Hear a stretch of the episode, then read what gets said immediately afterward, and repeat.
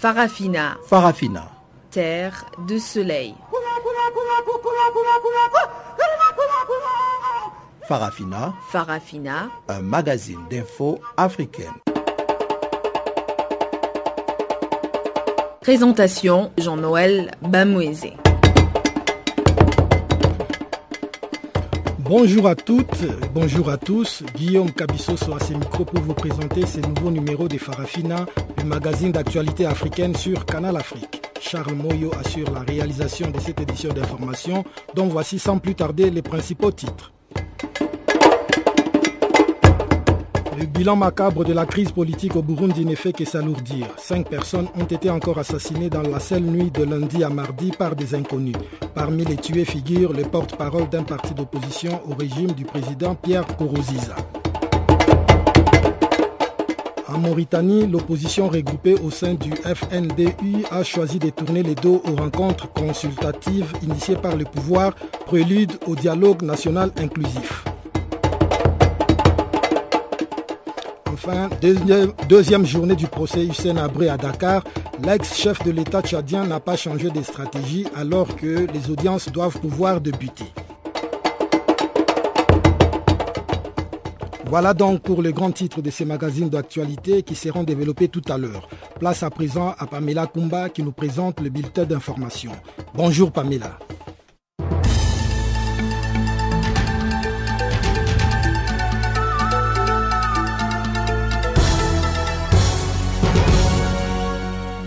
Bonjour Guillaume et bonjour à tous nos auditeurs. Ce périple des informations démarre à la Cour pénale internationale, la CPI. Ce mardi, la Chambre d'appel a rendu son verdict. Laurent Gbagbo restera en prison jusqu'en novembre, date fixée pour son procès. Pour rappel, la défense de l'ex-président ivoirien avait demandé une liberté conditionnelle pour des raisons de santé. Sur le site de la CPI, la Chambre d'appel explique qu'elle n'a pas trouvé d'erreur juridique ou factuelle dans la décision de la Chambre de première instance. Laurent Gbagbo, 70 ans, est accusé d'avoir plongé son pays dans une guerre civile en refusant de céder le pouvoir à l'issue de l'élection présidentielle de 2010. Il est incarcéré à La Haye depuis fin 2011 et doit répondre de quatre chefs de crimes de guerre, de crimes contre l'humanité perpétrés dans le contexte des violences post-électorales en Côte d'Ivoire. La Guinée-Bissau s'achemine vers une sortie de crise politique. En effet, un mois après la nomination du nouveau Premier ministre Bassiroja, ce dernier a formé son gouvernement lundi, selon un décret du président José Mario Vaz. La nouvelle équipe a pu voir le jour grâce à une alliance avec le principal parti d'opposition du pays, le Parti de la Rénovation sociale. Ce dernier occupe la deuxième place au Parlement avec 41 députés sur 102. Cet accord avec le ralliement de certains membres du parti de la majorité, le Parti africain pour l'indépendance de la Guinée-Bissau et du Cap-Vert, a donc donné naissance à un gouvernement de 16 ministres et 15 secrétaires d'État. Le ministère des Affaires étrangères est revenu à Rui Dia de Souza du PAIGC, la défense à Eduardo Costa Sagna, l'intérieur au ministre sortant Octavio Alves et la justice à Dionisio Cadi du PDS. La nouvelle équipe devrait prêter serment plus tard dans l'espoir que la situation politique se décrispe. D'une Guinée à une autre, en Guinée équatoriale, on parle de la fin de l'enquête des biens mal acquis du fils du président équato-guinéen. En effet, la justice française vient de clore l'instruction qui vaut à Théodorin Obiangema son inculpation en France. L'actuel vice-président de Guinée équatoriale est soupçonné de s'être frauduleusement bâti un énorme patrimoine à l'Occident avec des fonds publics de son pays. Théodorin Obiangema, 46 ans, espère jouer de la carte de l'immunité en tant que vice-président de son pays afin d'échapper à un procès. Il revient maintenant à la Cour de cassation de se prononcer à ce sujet dans les tout prochains jours. Du côté nord du continent et plus précisément en Égypte, l'armée a déclaré ce mardi avoir tué 29 terroristes lors d'une vaste opération militaire dans le Sinaï. L'armée égyptienne est régulièrement victime des attaques meurtrières issues du bastion des djihadistes ralliés à l'État islamique. L'armée égyptienne s'est associée à la police pour lancer cette opération appelée le droit du martyr afin d'éliminer les terroristes à Rafah. Deux soldats sont morts dans cette opération selon un communiqué de l'armée publié donc sur son compte Facebook. À noter que des centaines de militaires et policiers ont été tués, selon le gouvernement, dans des attaques en Égypte depuis 2013. Les groupes djihadistes Ansar Beit al-Maqdes, en tête, devenus province du Sinaï en 2014, après leur allégeance à l'EI, les ont revendiqués. Le Burundi est toujours sous tension et dans la soirée de lundi, un énième assassinat a émaillé les rangs de l'opposition. Patrice Gaungu, le porte-parole de l'Union pour la paix et la démocratie, un parti de l'opposition, a été tué donc lundi soir alors qu'il rentrait chez lui. Le président de ce parti, Zedi Ferouzi, qui était aussi un des principaux opposants au troisième mandat du président, avait été tué par balle avec son garde de corps en mai dernier par des inconnus. Selon une information livrée par nos confrères de la BBC, la police a aussi retrouvé deux corps sans vie au nord de Bujumbura, mais les témoins sur place parlent de quatre corps. Le général Godefroy Bizimana, directeur adjoint de la police, a annoncé qu'une enquête a été ouverte. Et on boucle ce bulletin avec le dossier migration. La porte-parole du Haut Commissariat aux réfugiés des Nations Unies a lancé ce mardi un appel de fonds.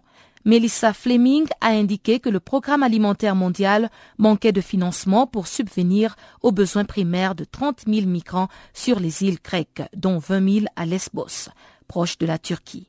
La porte-parole Melissa Fleming a précisé que la Macédoine a enregistré lundi 7 000 entrées dans le pays. Elle a ajouté que le programme alimentaire mondial avait dû renoncer à son aide alimentaire pour 229 000 réfugiés en Jordanie, faute de financement.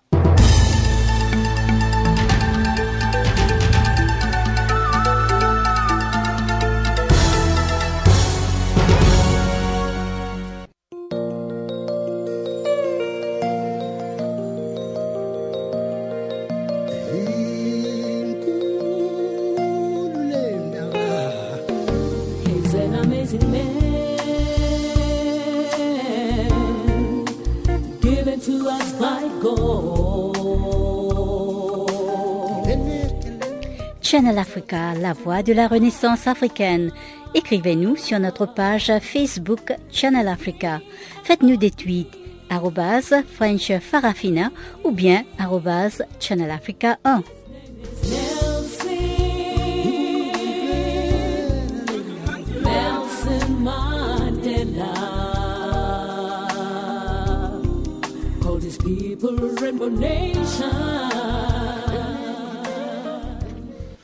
Encore une fois, bonjour à tous. Ouvrons ces magazines d'actualité par les Burundi où les décomptes macabres des victimes des assassinats politiques ciblés ne fait que s'alourdir. Dans la seule nuit de lundi à mardi, cinq personnes ont été abattues par des inconnus. Parmi elles figure le porte-parole du parti d'opposition UPD, Patrice Gaungu, tué lundi soir alors qu'il rentrait chez lui. Fait étrange, le, président de ces partis, Zedi Ferouzi, un des principaux leaders de la contestation contre le troisième mandat du président burundais, avait déjà été assassiné par balle avec son garde du corps en mai dernier à Bujumbura. Pour nous brosser la situation sécuritaire délétère qui règne dans la capitale burundaise, nous avons joint notre consoeur Élise Ngabire. Oui, euh, il s'appelle euh, Patrice Garungu. Il est porte-parole euh, du parti UPD Zigamibanga. Euh, il a été assassiné aux environs de 23 heures par des hommes euh, non encore identifiés. Il était dans son véhicule et les, voisins et la famille l'ont trouvé à bord de son véhicule déjà assassiné. Euh, d'après les voisins, il était à, 20 mètres de son domicile quand une balle l'a atteint au niveau de la tête. Que dit la police en fait autour de cet assassinat? Bon, comme c'est le cas toujours, le porte-parole de la police M. Pierre Mouriquier a indiqué que les enquêtes euh, ont déjà commencé. Euh, mais là, je dois dire euh, que toutes les fois qu'il y a des, meurtres, des assassinats à Bujumbura ou ailleurs, il y a des enquêtes qui sont ouvertes, mais qui n'aboutissent jamais. Patrice Garungu, il est, le, il est la deuxième victime de, des assassinats ciblés, après justement celui de, de, Zed Ferouzi, le président de ce parti qui a été euh, assassiné juste euh, au mois de mai.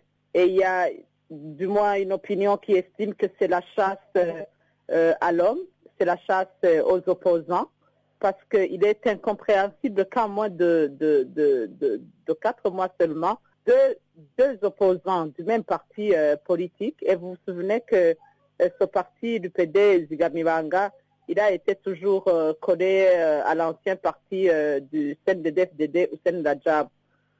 D'aucuns estiment alors qu'il qu'il s'agit des mobiles politiques, que c'est lié, c'est peut-être un règlement de compte entre les, les, pro-Rajab et le pouvoir.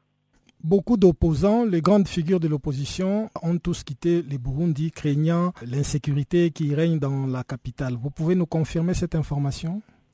Oui, euh, Guillaume, euh, comme vous le savez euh, vous-même, il est ces derniers jours, il est difficile de faire réagir les, les, leaders de l'opposition parce que la, plupart sont partis en cavale. Ici à Bujumbura, on peut les compter par, bout de doigts ce qui reste ici. Sinon, les, gros poissons, les, grandes figures, ils ne sont plus à Bujumbura, ils ont pris le chemin de l'exil. On a appris que l'ancien chef de l'État, Sylvestre Ntouba Tingania, a été interpellé à sa descente d'avion en Belgique. Le pouvoir aurait lancé des mandats d'arrêt contre beaucoup de figures de l'opposition. Euh, oui, c'était euh, vendredi aux environs de, très tôt le matin euh, à l'aéroport de Zaventem. Euh, le président Sylvestre Nibanou Gagna indique qu'il s'est vu euh, arrêté par Interpol. Il a été sous interrogatoire pendant au moins deux heures. pour lui, il s'agit du harcèlement, du harcèlement infligé à l'endroit des, leaders de l'opposition. Et il ne comprend pas comment le pouvoir peut, demander que des, gens de l'opposition soient arrêtés, même ceux qui ont des, passeports diplomatiques. Parce que quelque part, pour avoir un passeport diplomatique, euh, ça signifie que c'est marqué qu'il faut euh, laisser euh, exercer ses, droits le plus librement possible. Alors quand le même pouvoir qui a livré ce document officiel s'adresse à Interpol pour, pour demander l'arrestation des gens, euh, Sylvestre Gagna estime que c'est une contradiction de la part de Bujumbura. Et où en sont les pourparlers quand on sait que le président de l'Assemblée nationale et son vice-président Agaton Ouassa ont été dans une tournée en, dans le pays de l'Afrique de l'Est pour relancer justement les dialogues inter-burundais? À leur retour à Bujumbura, parle-t-on déjà de ce dialogue qui va répondre d'un moment à un autre? Oui, euh, je dois dire qu'il y a euh, un double langage ici. Il y a deux langages de la part du pouvoir euh, et de la part du camp d'Agaton Parce que du côté du pouvoir, ils estiment que le dialogue a déjà eu lieu et qu'il se poursuit. et pour preuve, ils donnent la mise en place du bureau de l'Assemblée nationale, du bureau du, Sénat, ainsi que la formation du gouvernement.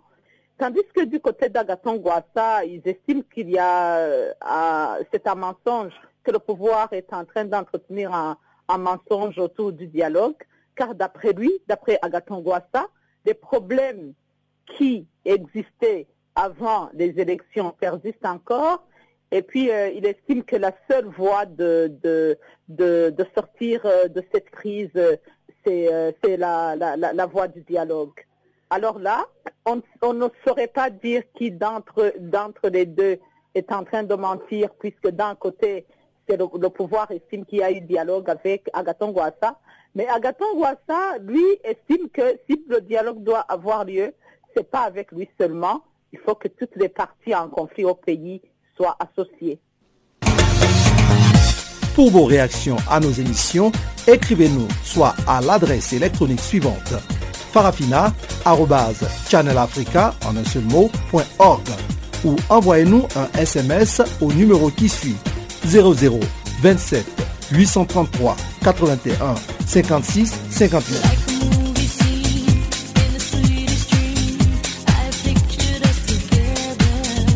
Notre adresse électronique farafina.channelafrica en un seul mot.org ou par SMS 0027 833 81 56 59. Deuxième jour du procès d'Hissène Abré à Dakar, l'ex-président tchadien a encore brillé par sa mauvaise volonté de prendre part à son procès.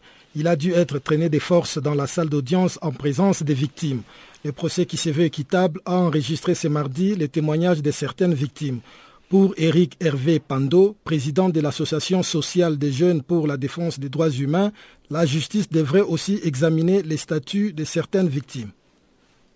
Aujourd'hui, nos vrais, vrais gigantesques bourreaux se déguisent ou se réclament victimes. Je demande à la justice de, bien veiller dessus, éclairer ça à l'opinion et permettre ça pour que euh, Abré aussi soit jugé dans la transparence dans la justice euh, normale. Donc vous remettez en question le statut de certaines victimes. Donc il faut pouvoir examiner qui est réellement victime du système Abré et qui mérite réellement des compensations. Voilà. Comme l'exemple que vous et moi, nous sommes frères et sœurs.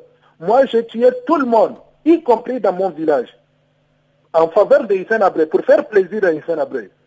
Demain, par inadvertance ou par malentendu, les hommes de Hissène Abré me tuent. Maintenant, ma soeur qui jaillit, qui dit que bon, ils m'ont tué mon frère Eric Hervé, je suis victime. Mais il faut que les gens se disent la vérité. Il y a des cas comme ça, je connais, mais le jour viendra où je vais citer cela moments. Donc, euh, euh, ça là aussi, il faut que la justice se base dessus pour euh, permettre un jugement digne de ce nom. Mais est-ce que la justice a été saisie pour ce type de cas? Parce que c'est la première fois qu'on en parle la justice, moi j'ai écrit, mais je ne sais pas jusqu'à là, euh, euh, personne ne m'a répondu et je ne sais pas si c'est pris en compte ou pas. Et les associations Il y a encore, d'autres cas. Euh, Eric Hervé qui est un citoyen, fatalement on va, subitement on va, on le prend, on le fout dans le jaune de la DDS et il purge 4, 5, 6 mois et après, intervention, relation partie, DCCR et machin, passe là, et voilà, il est libéré. Il est libéré, lui-même, il est libéré déjà agent de la DDS. Tout ça là, il faut, voilà, il faut éclairer. Tout ça là, il faut éclairer. Parce que ce problème doit impliquer tout le monde. Et tout le monde doit s'assumer et porter son fardeau. Mais est-ce que auprès des, euh, associations euh, des familles de victimes, les avocats qui ont décidé de représenter ces familles-là, est-ce que vous les avez saisis pour attirer euh, donc leur attention sur ces différents points? Cher Pamela, je suis désolé, je ne peux pas répondre plus. Aujourd'hui, ce dossier, c'est un dossier que les uns se disent propriétaires et ils se sont accaparés et c'est leur propriété. On a longtemps travaillé ensemble. On a tout le temps été ensemble mais cette actimie n'a jamais été évoquée. Nous leur avions demandé à plusieurs reprises de nous détailler sur certaines choses, jamais, jamais rien n'a été fait. Et aujourd'hui, nous qui ne mangeons pas nos mots sommes euh, gobés comme des bêtes noires. Donc, on ne comprend pas. Au sein même de notre coalition, au sein même de notre amicale, de, nos de notre plateforme, on se regarde en chien faïence. Donc voilà la raison.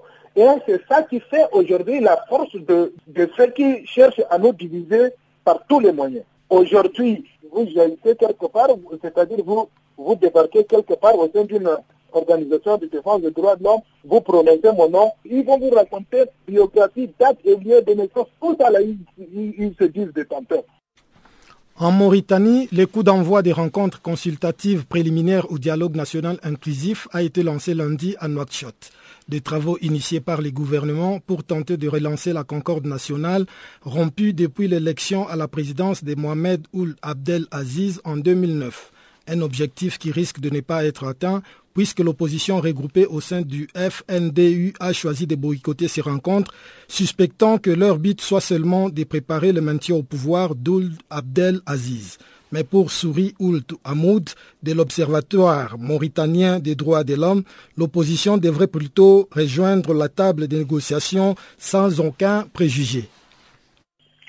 Oui, on a participé euh, hier à journée, à l'ouverture de, des journées euh, de concertation euh, sur ce dialogue que le gouvernement et l'opposition, bon, le gouvernement appelle l'opposition à assister. Et ce qu'on a constaté, c'est que l'opposition a écouté à 80%.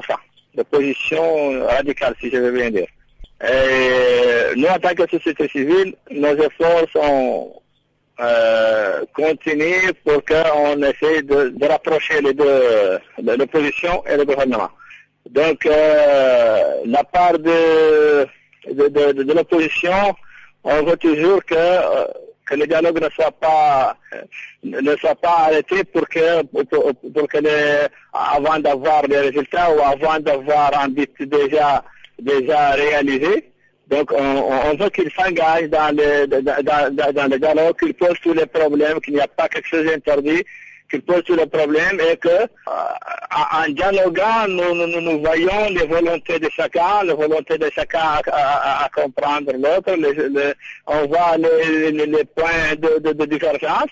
Et pour que nous pouvons dire que voilà, X ne veut pas ou X est en train de jouer un jeu, etc. Une très bonne euh, euh, initiative de la part de, de, du gouvernement et de la majorité qu'ils ont appelé et que nous sommes encore, euh, je veux bien dire, euh, comme société civile, on, on, est, on, regrette le fait de, de boycotter et cette politique de boycott utilisée par, par l'opposition, on veut toujours qu'ils que, que, que, qu s'arrêtent de boycotter et qu'ils continuent à dialoguer même il pose tous les problèmes du monde, tous les problèmes qu'il voit, euh, qu'il juge qu'il faut les régler.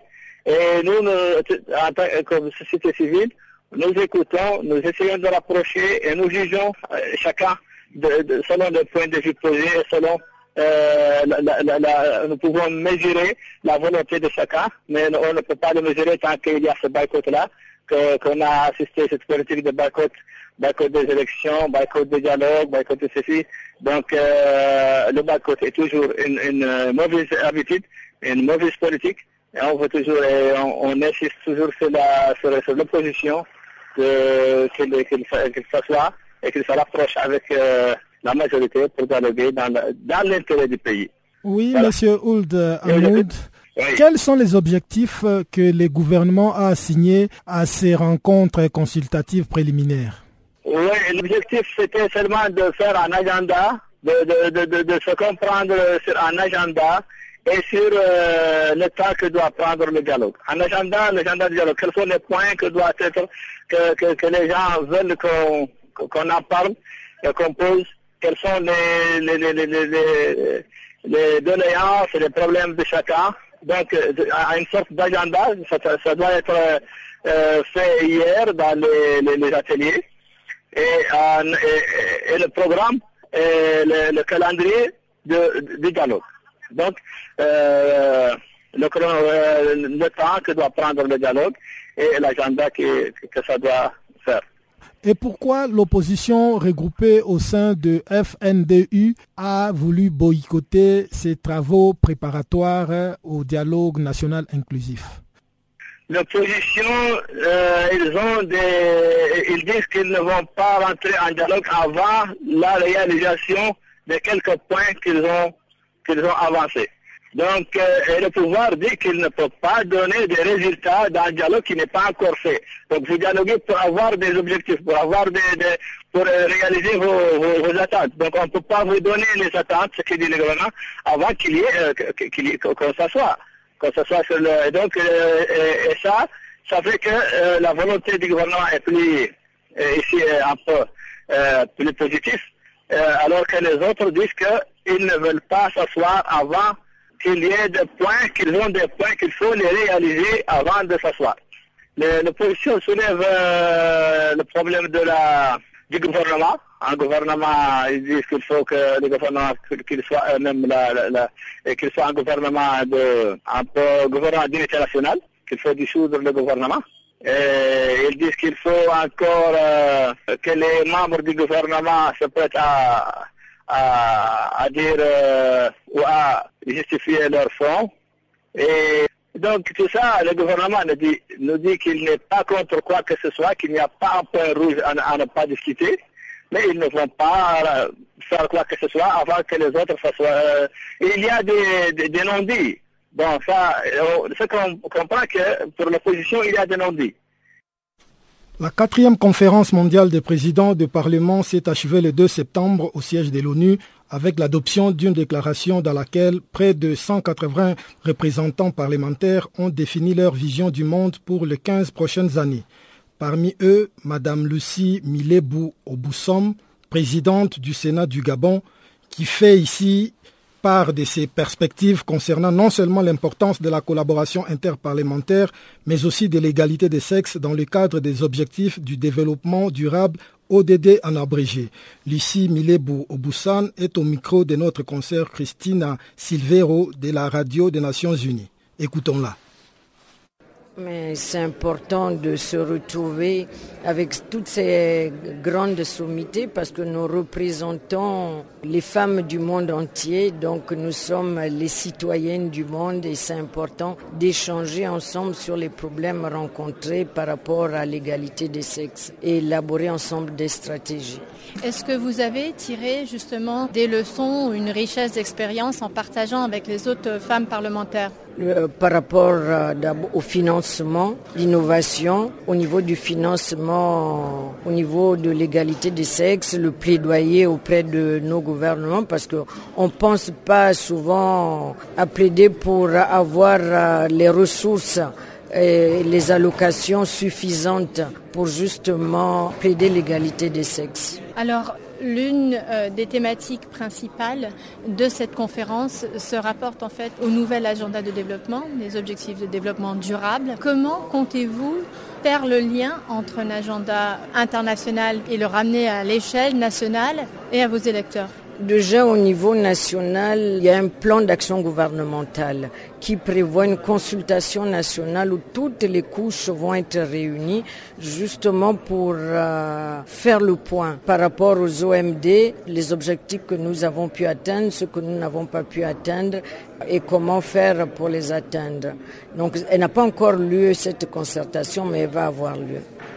Est-ce que vous avez justement des idées en tête de comment pouvoir concrétiser euh, des actions pour réaliser chacun de ces objectifs?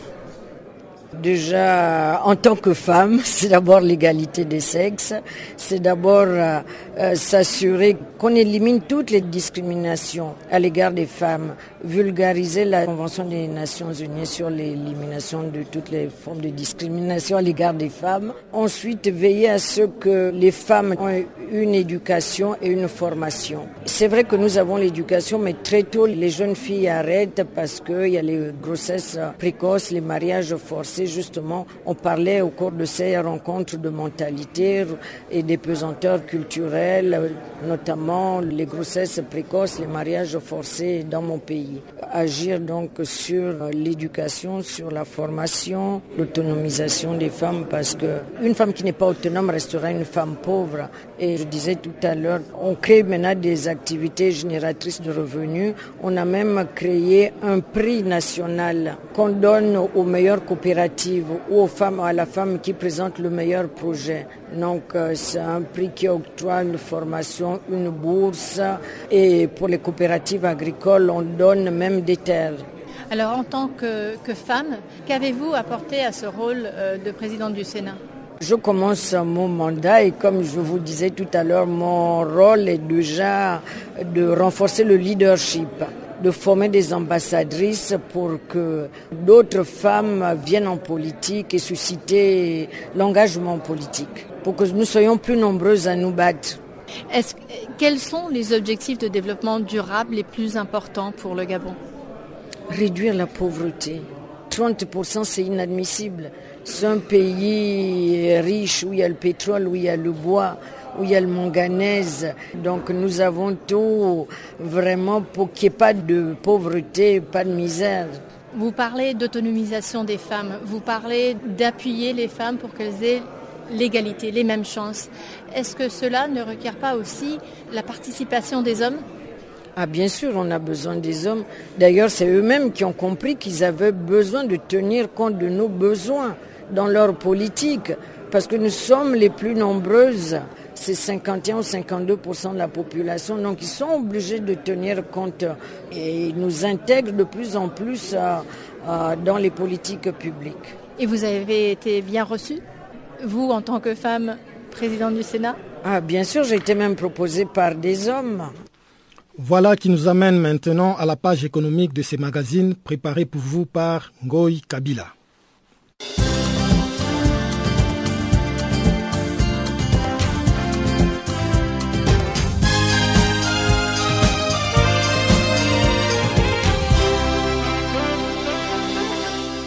Le 14e congrès forestier mondial s'est poursuivi ce mardi à Durban.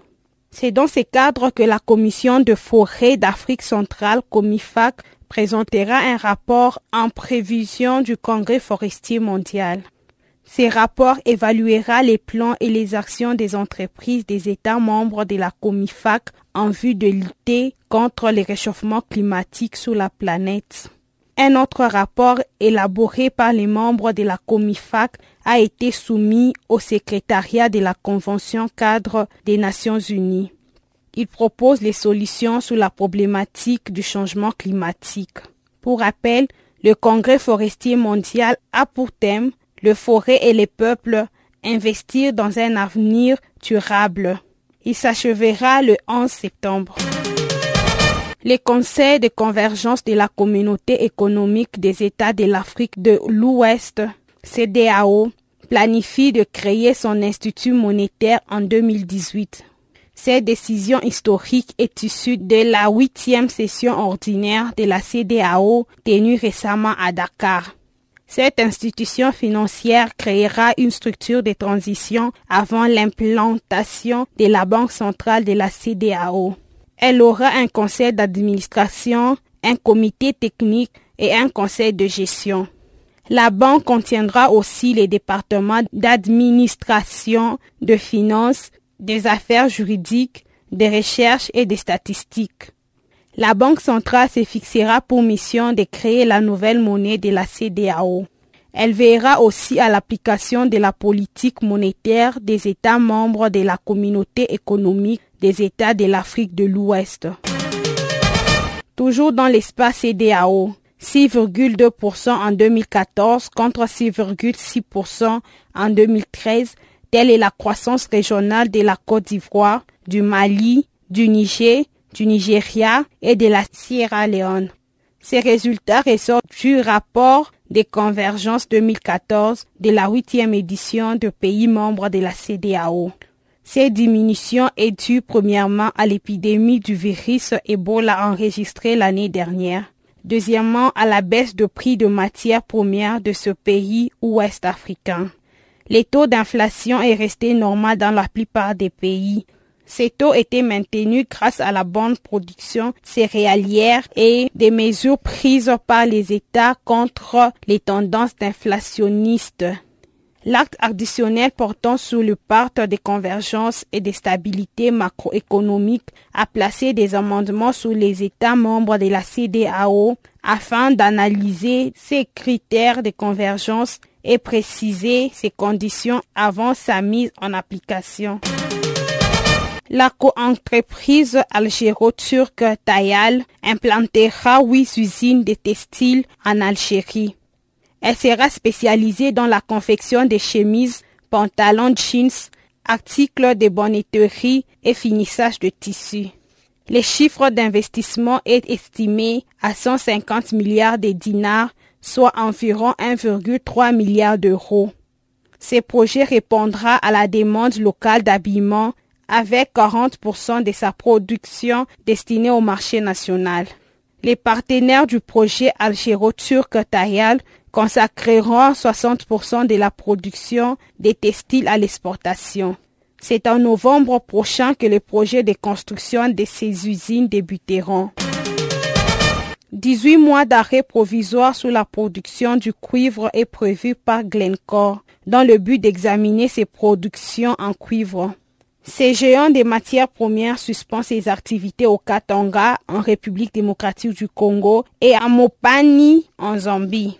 Rappelons que le cours du cuivre était revenu à environ 10 000 dollars la tonne en 2011 et à 5,245 dollars en 2015. 465 000 tonnes de cuivre étaient produites en Zambie l'année précédente par Glencore.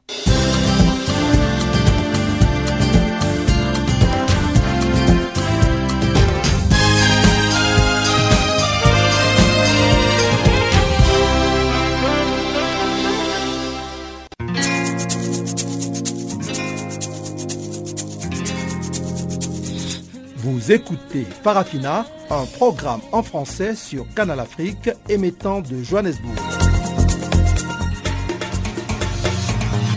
Pour vos réactions à nos émissions, écrivez-nous soit à l'adresse électronique suivante farafina.channelafrica en un seul mot, ou envoyez-nous un SMS au numéro qui suit 00 27 833 81 56 59.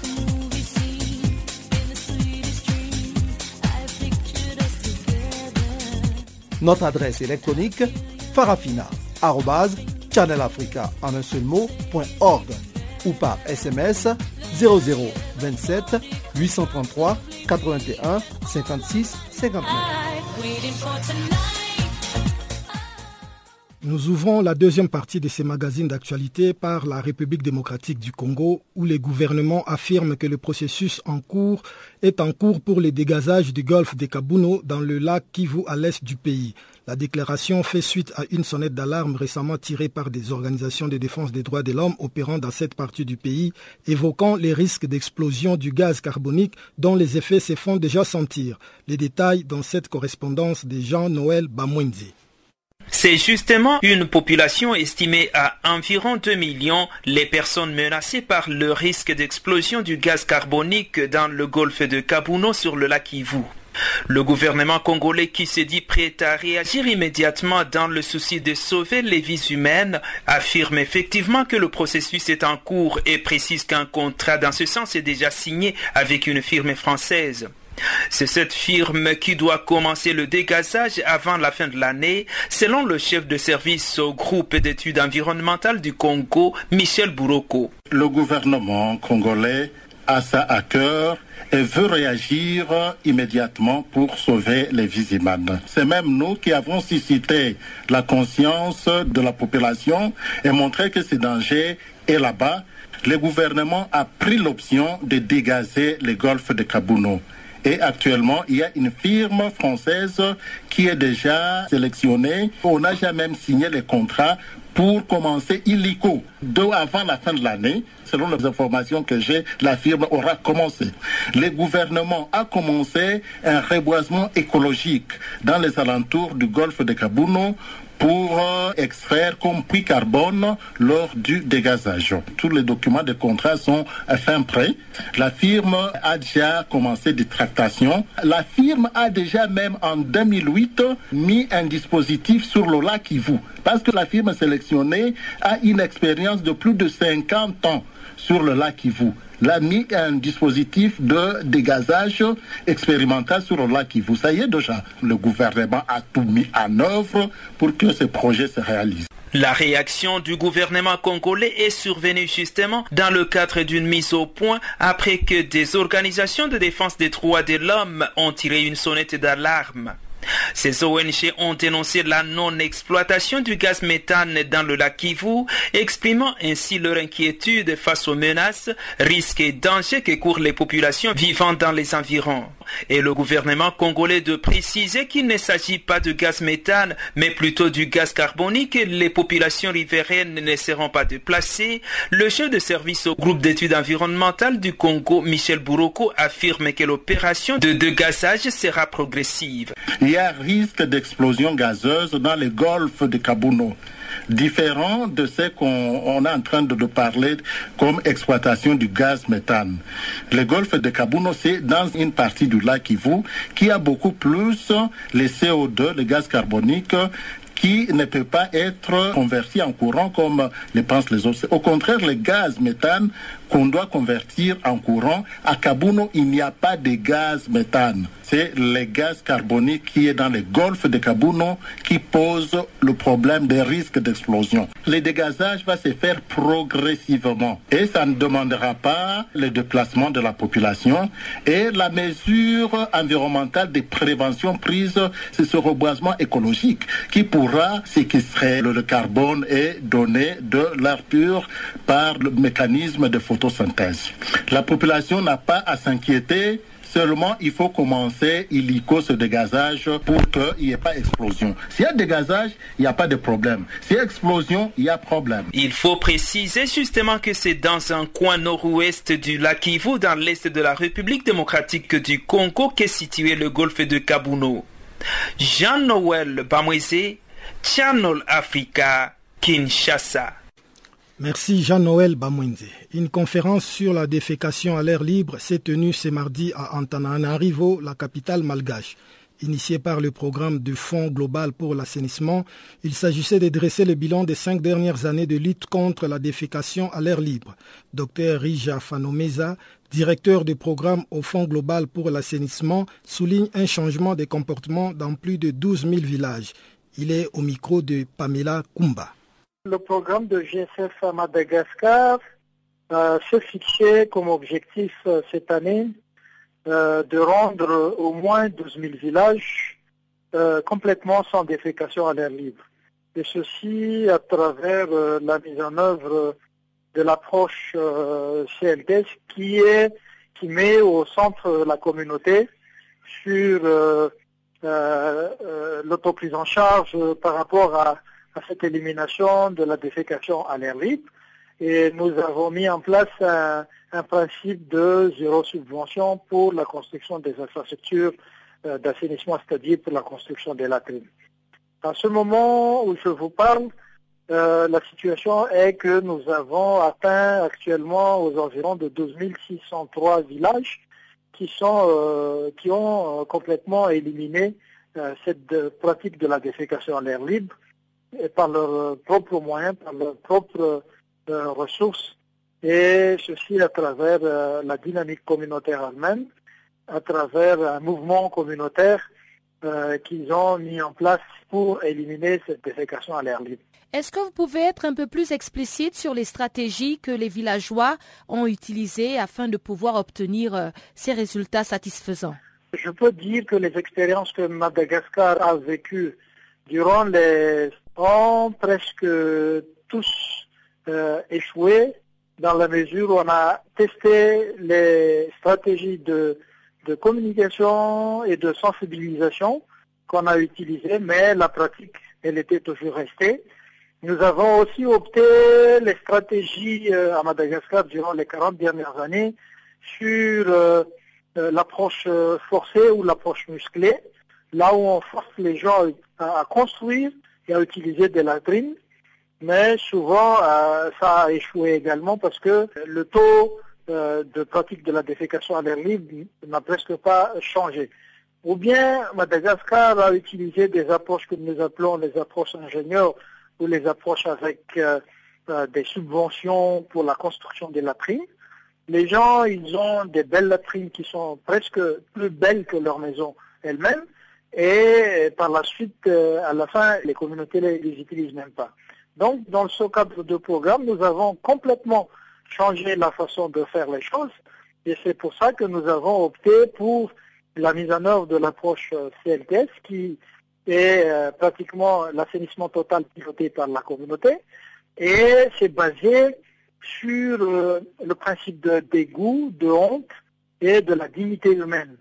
C'est-à-dire à travers cette approche, on montre aux gens, euh, en pratiquant la défécation à l'air libre, finalement, euh, ils se découvrent euh, sur le fait qu'ils gèrent eux-mêmes leur propre merde à la suite de cette défécation à l'air libre, et ça crée un certain orgueil, ça touche la dignité, et, ça, crée aussi le dégoût et la honte, et c'est à partir de ça que la communauté elle-même décide d'arrêter et de s'autoprendre en charge et de migrer vers le statut de sans défécation à l'air libre. C'est un peu le principe, si j'explique d'une manière un peu simpliste, mais c'est vraiment de mettre la communauté au centre, de mobiliser la communauté à résoudre ses propres problèmes et de mobiliser les communautés à être conscientes des problèmes qui existent au sein de leur communauté, de manière à toucher tout ça à travers un processus, de manière à toucher leur dignité même, et à la fin, la communauté décide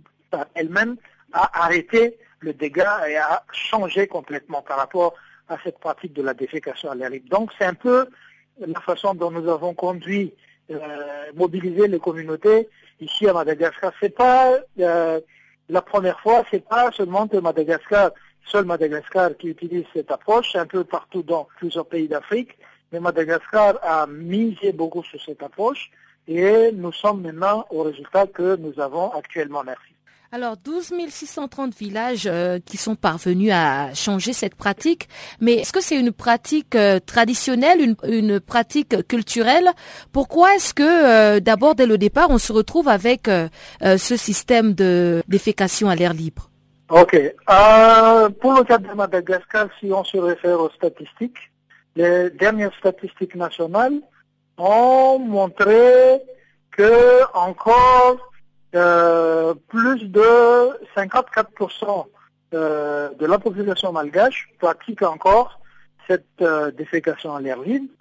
Donc c'est une pratique qui a déjà existé depuis des temps, mais c'est fortement lié à la culture, c'est fortement lié aux habitudes des gens. Il y a certains concepts qui disent que, comme Madagascar est grand pays, il y a encore de la place pour déposer euh, ces un peu partout. Donc c'est un peu tout ça qui ont forgé cette euh, fort, fort ancrage à la pratique de la défécation à l'air libre.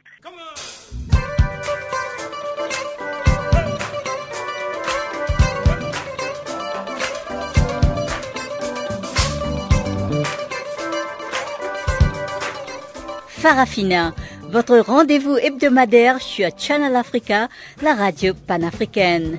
Farafina, votre programme des actualités en langue française sur Channel Africa.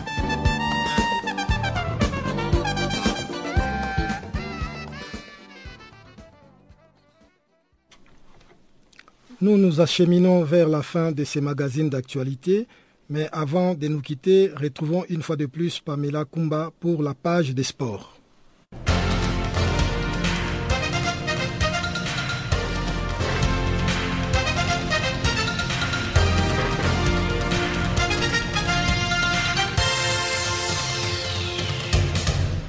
Merci encore une fois Guillaume, rebonjour à tous.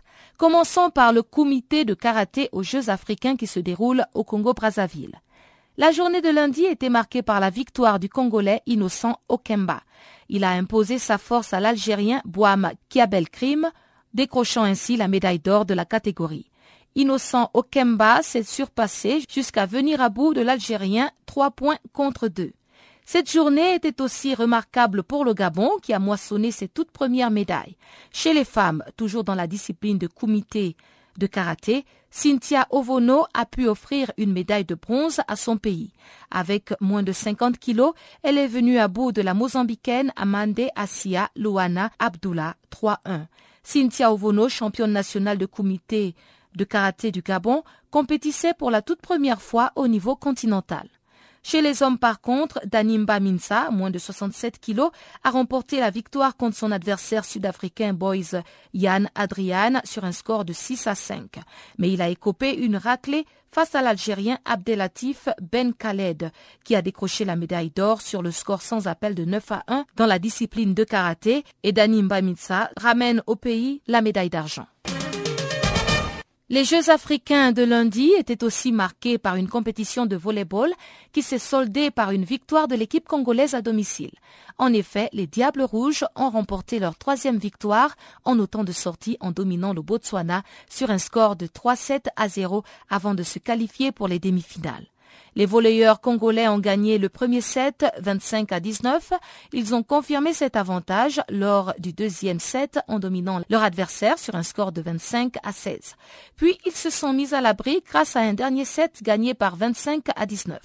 Cette victoire leur ouvre les portes des demi-finales les 9 et 10 septembre respectivement contre le Mozambique et l'Égypte pour la première place.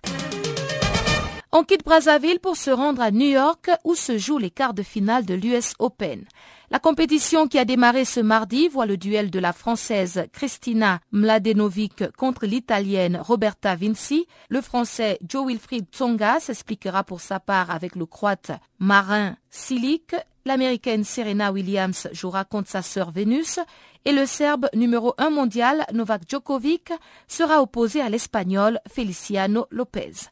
Les professionnels de tennis sont déjà sur les cours et nous aurons les résultats mercredi à cause du décalage horaire.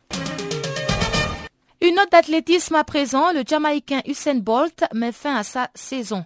Le triple champion du monde de sprint le mois dernier à Pékin a déclaré, je cite, Je pense déjà aux Jeux de Rio, où je devrais défendre mes titres sur 100 et 200 mètres, et sur le relais 4 fois 100 mètres, a indiqué le sprinter le plus titré de l'histoire. Usain Bolt veut juste prendre un bol d'air, se reposer et plus précisément reculer pour mieux courir, car il ambitionne de conquérir trois médailles d'or aux Jeux olympiques de Rio 2016. Sur son compte Facebook, Usain Bolt a écrit qu'il reprendra les entraînements le mois prochain. Usain Bolt, 29 ans, a obtenu le titre de champion du monde à 11 reprises et sextuple médaillé d'or aux Jeux olympiques. Du cyclisme pour terminer, Boike Molema a remporté la troisième édition du Tour d'Alberta cycliste. Le sprinter allemand Nikias Hant, de géant d'Alpessin, s'est imposé lors de la dernière étape, un critérium de 121,1 km dans les rues d'Edmonton. Boeke Molema obtient la victoire finale pour 6 secondes devant le Britannique Adam Yates, alors que le Néerlandais Tom Jelte Slagter complète le podium à 22 secondes. Ce dernier a attaqué lors de la dernière étape, mais il n'est pas parvenu à décrocher le titre principal. Au palmarès de l'épreuve canadienne, Molema succède au Sud-Africain Daryl Impey et à l'Australien Rohan Dennis. Et voilà qui met un terme à ce bulletin des sports. Merci de l'avoir suivi. Au revoir.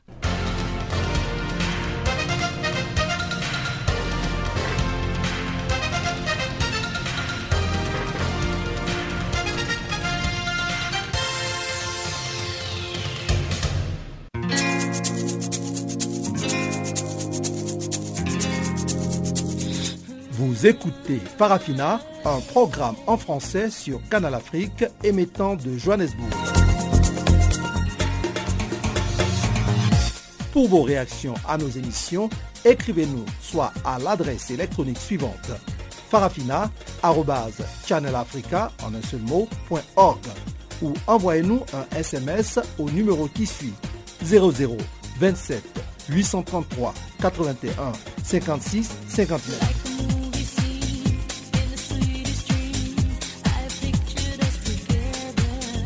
Notre adresse électronique farafina.channelafrica en un seul ou par SMS 0027 833 81 56 59.